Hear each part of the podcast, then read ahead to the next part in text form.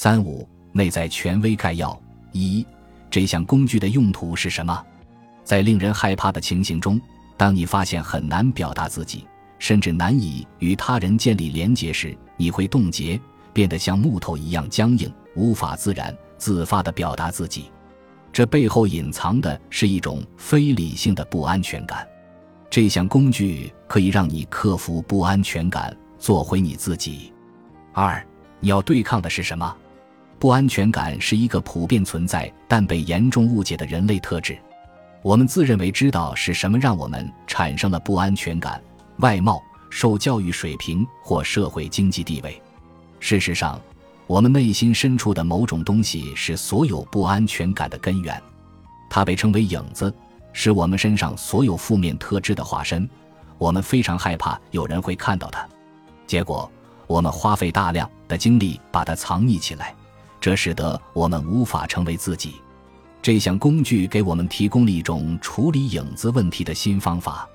三、使用这项工具的提示：一、每当你感受到表现焦虑的时候，这种焦虑可能由社交活动、与他人的对立、在公开场合发表演说等情形触发；二、在事件开始前和事件进行的过程中使用这项工具；三、另一个不太明显的提示是。当你预想一件即将发生的事并为之担忧的时候，四工具的具体使用方法：站在观众面前，看到你的影子站在一旁，面对着你，完全忽略观众，把你所有的注意力都集中在影子上，感受你们之间存在着牢不可破的纽带。当你们融为一体时，你无所畏惧，你和影子一起强有力地转向观众，无声地命令他们听着。感受当你和影子用同一个声音说话时出现的权威。五，你正在使用的更高动力——自我表达的力量，让我们以真实、真诚的方式展示自己，而不需要在意别人的认可。它带着不同寻常的清晰度和权威性，通过我们来说话。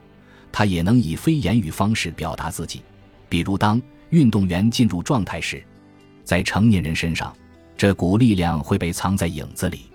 通过将你和你的影子连接，内在权威这项工具使你能够挖掘出这股力量，并让它流经你的全身。